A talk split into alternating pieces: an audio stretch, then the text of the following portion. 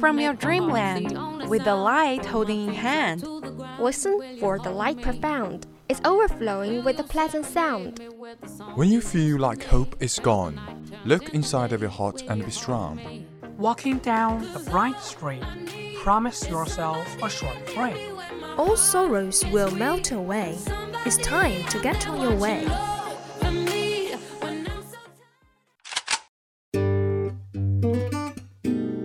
Good morning, dear audience. This is VOC, Voice of Campus from Qingdao University of Science and Technology. We are broadcasting from 7:20 to 7:50, Monday to Friday, and 18:30 to 20:30 at 65.5 FM. Hope you enjoy our company. Welcome listening.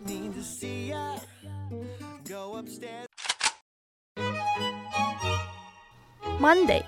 Breaking news, debating events, books notes. 幻のワンダーランド未来のスタートライン諦めない若者たちが桜の旅で待ち構えています Can't keep my hands to myself. Tuesday, Art Gallery, Wandering in the Galaxy. Guten Morgen Deutschland.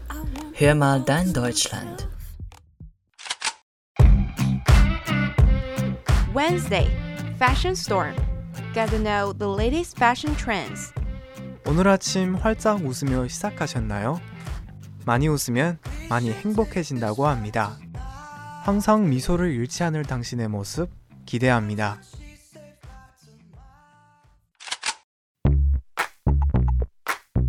Thursday, Financial Time. Get the latest economic information around the world. Дорогие слушатели, доброе утро. Давайте слушать передачу «Дорога в Россию». Сначала желаю вам хорошего настроения, доброго начала. Friday VChat. Open your heart, making you laugh. Looking for spark. This is the start.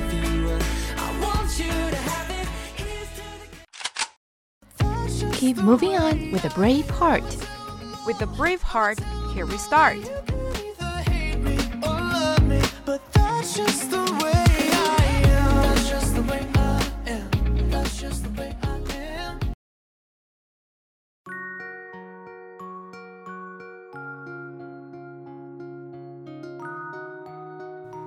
Harvard Seal came into being in a meeting held by Harvard College on September 27, 1643. The meeting was hosted by the second president of Harvard College, Henry Dunster.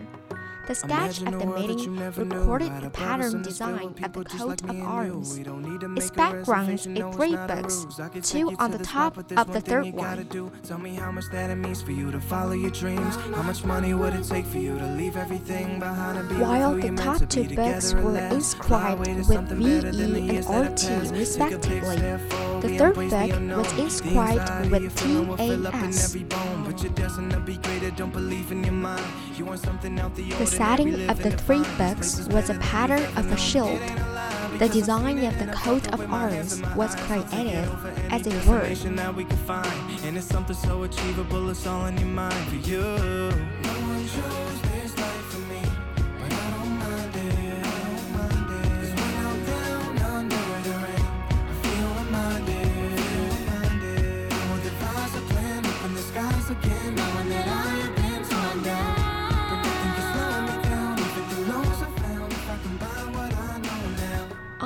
Unfortunately, however, the arms fell out of use and were lost to memory thereafter.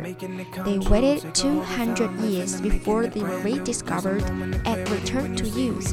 The reason is that Dunster discarded the meeting records among a pile of files after the meeting.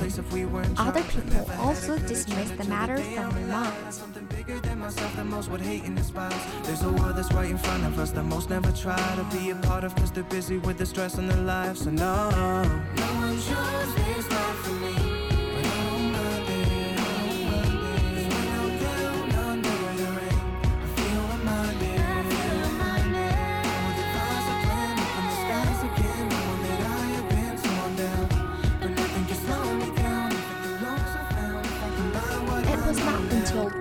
200 years later, in 1836, that President Josiah Quincy rediscovered those records while preparing for Harvard's bicentennial celebrations. President Quincy introduced the rediscovered coat of arms to the faculty and students. Everybody cheered for the rediscovery with a tinge of emotion or regret. It seems to imply that truth will not be forgotten despite temporary neglect. This earlier version of the coat of arms, however, can take one difference from the present one. There are still some coats of arms of the old version at Harvard.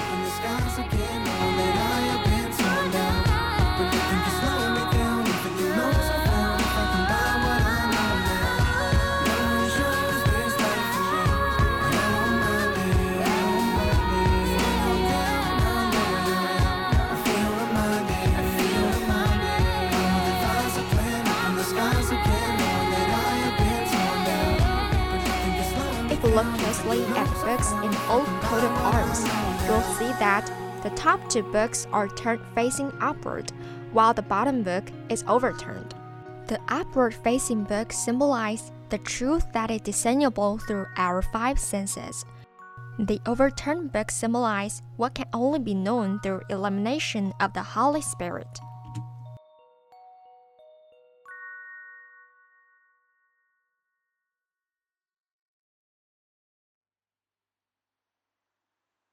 By the time when Charles Eliot attained the presidency of Harvard, religion had lost its position at Harvard.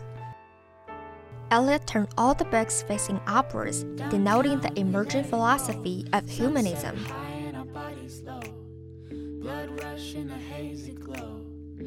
The idea that all truth is attainable through human efforts is consistent with Ralph Waldo Emerson's teaching on the supremacy of man. As the Concord philosopher once said, in yourself slumbers the whole of reason. It is for you to know all. It is for you to dare all. Move your feet in the space between. I love you, not because of who you are, but because of who I am when I am with you.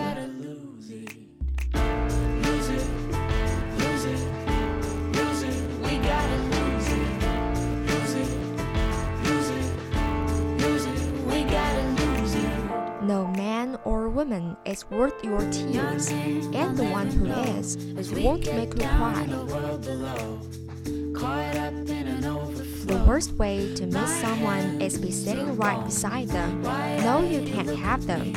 Set on fire in a silver dream. Spin round, you can feel the breeze. Count one, two, three.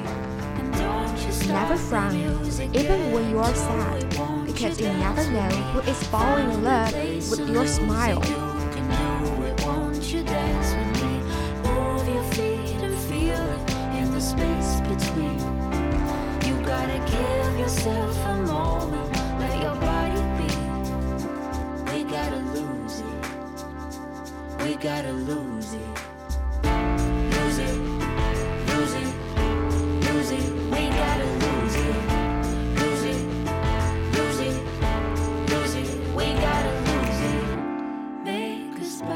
To the world, you may be one person, but to one person, you may be the world.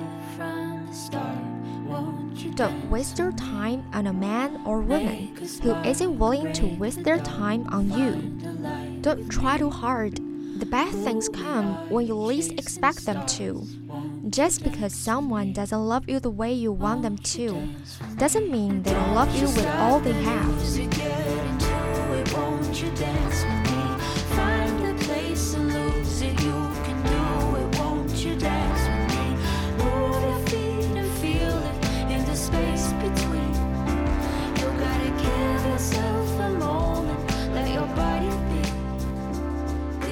Maybe God wants us to meet a few wrong people before meeting the right one, so that when we finally meet the person, we'll know how to be grateful.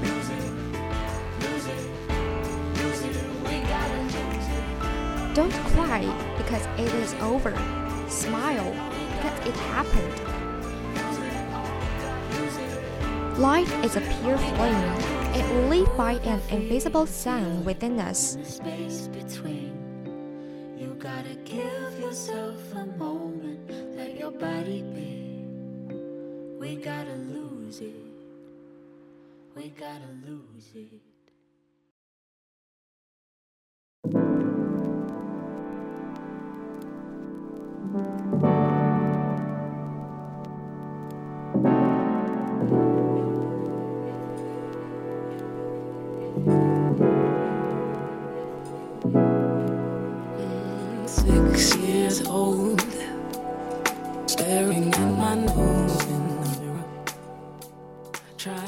Is he above the law?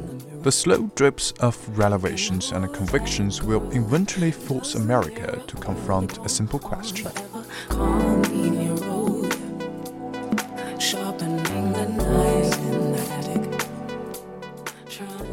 It was the kind of moment that would crown the career of a reality TV producer.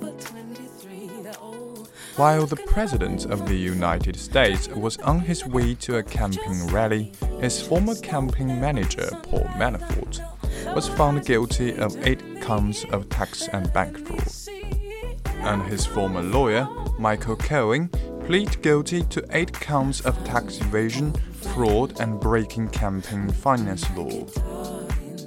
Cable news channels needed so many spilled screens to cover what was going on that they began to resemble a Rubik's Cube. Amid the frenzy, however, something important changed this week. For the first time, President Donald Trump faced a formal accusation that he personally broke the law to further his candidacy.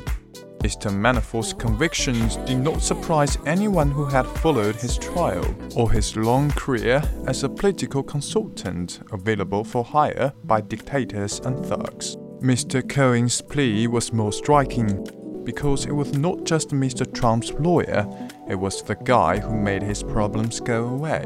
This included making payments during the 2016 campaign to buy the silence of two women who appear to have had affairs with Mr. Trump. The president has denied the affairs and now says he learned about the payments later.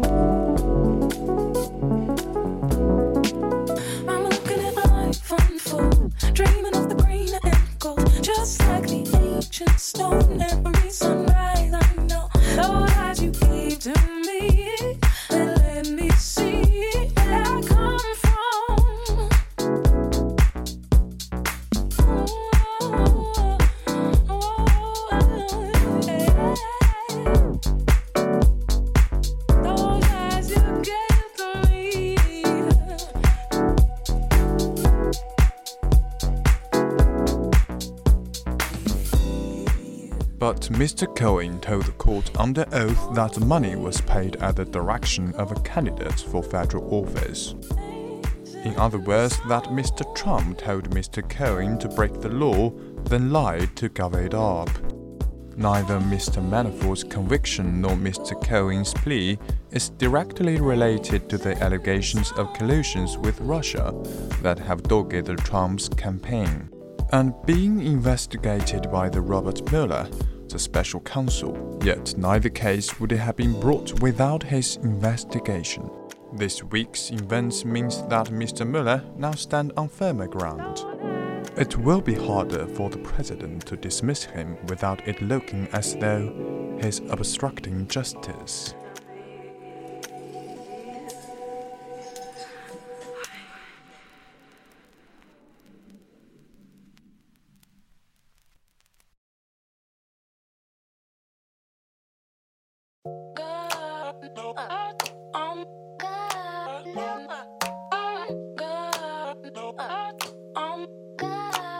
Oh.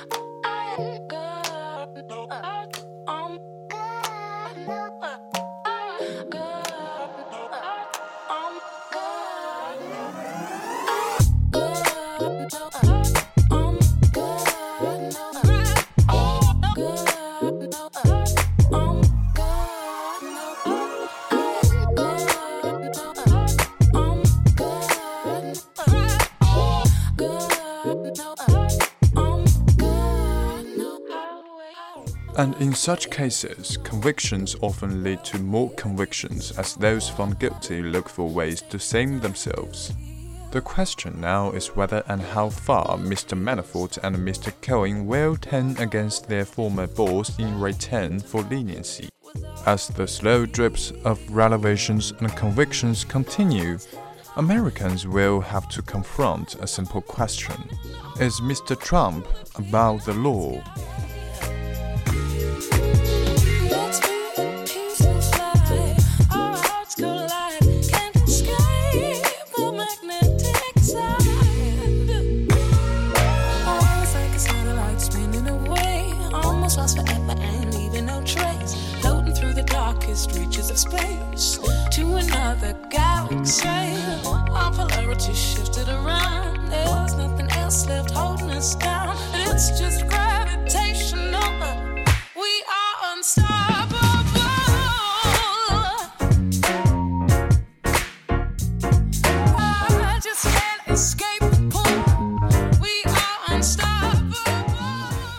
Mr. Cohen says Mr. Trump asked him to make hush money payments, something that is not illegal for ordinary citizens, but counts as an undeclared donation when done on behalf of a political candidate, as Mr. Trump was at the time.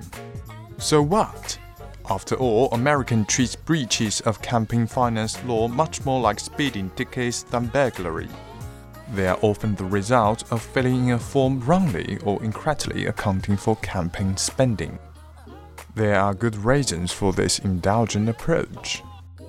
When voters elect someone who has bent the rules, it sets off a conflict between the courts and the electorate that is hard to resolve cleanly.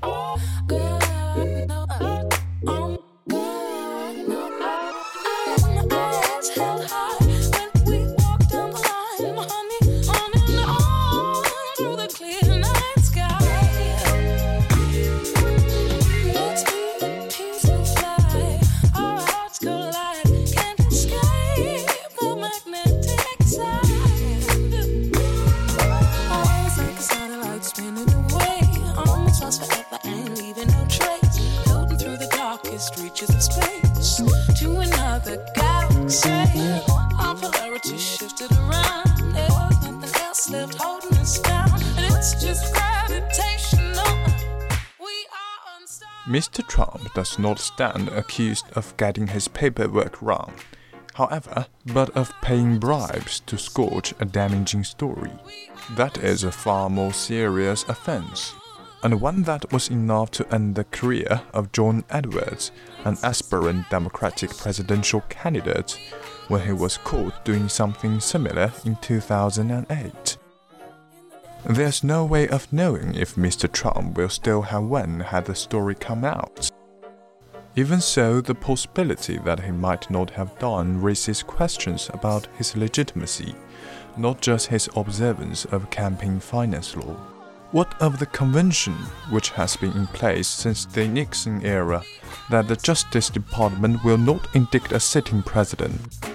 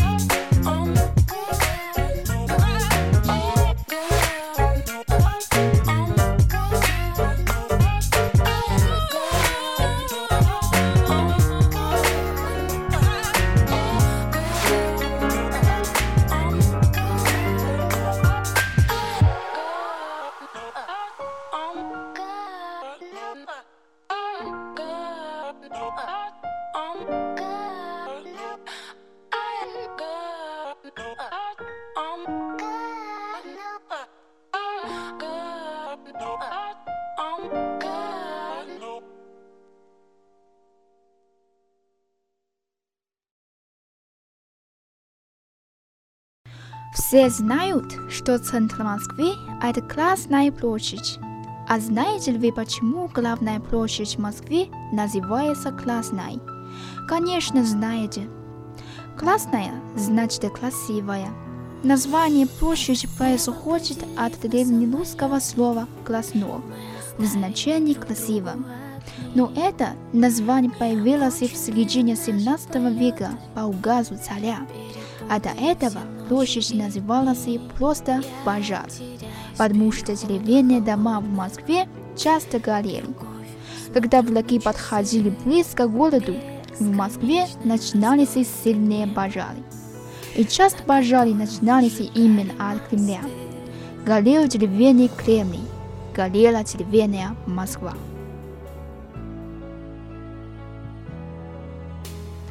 Классная значит красивая. Так ходили русские цари, но было и другое объяснение. Красная значит кровавая, потому что здесь, на Красной площади, пролилось много крови. Здесь проходили жестокие бои и сражения с врагами. Здесь казнили всех бунтовщиков, преступников, воров. Интересно, что на Красной площади есть лобное место, то есть специальное место для казни. Но на лобном месте на Красной площади никогда никого не казнили.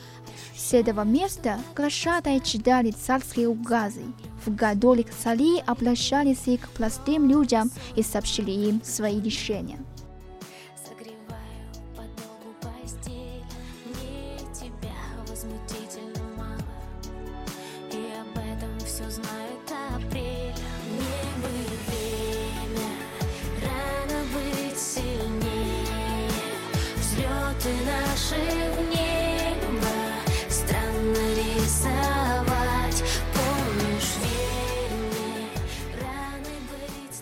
1611 году, когда в России не было законного царя, а враги хотели захватить Москву и посадить на трон своего царя, граждане Мини и князь Пожарский вышли на Красную площадь и обратились к народу с призывом собрать деньги и создать народную армию, чтобы защитить Москву от врагов.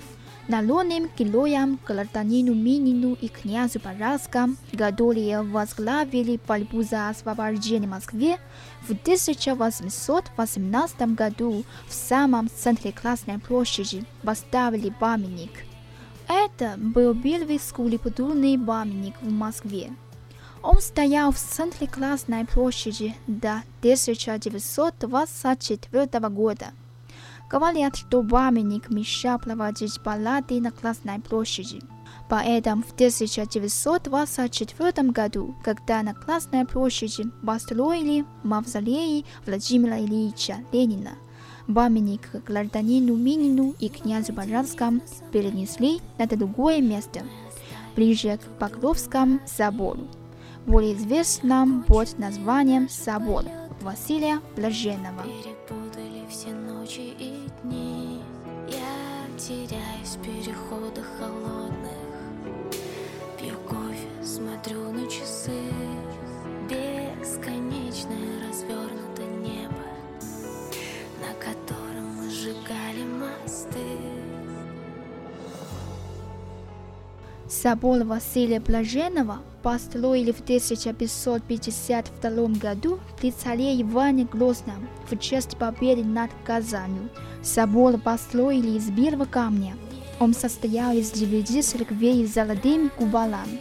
К сожалению, первоначальный вид собора не сохранился до нашего времени. Но и сейчас собор является одним из самых красивых соборов в Москве, украшением Красной площади. Напротив собора Василия Блаженного, на другой стороне Красной площади, находится исторический музей, в котором хранятся памятники русской истории и культуры. Адрес музея – Красная площадь, дом 1. Раньше на этом месте была старинная китайская аптека и китайский ресторан, в котором часто обедал сам Петр I. Потом в этом здании находился Московский университет, который открыли в 1755 году. Тогда в университете было только три факультета – философский, юридический и медицинский. А в 70-е годы XIX века на этом месте построили новое здание. Где сейчас находится исторический музей и ресторан, который так и называется Классная площадь, дом 1. Как и все другие главные площади больших городов, Классная площадь всегда была торговой площадью. Уже в 1520 году на площади построили каменный гостиный двор, где можно было купить все. Но торговали не только в гостином дворе, торговали на всей территории Красной площади, от гостиного двора до Кремлевских стен, а также вокруг собора Василия Блаженного. Сейчас на месте гостиного двора находится один из самых больших магазинов в Москве – ГУМ.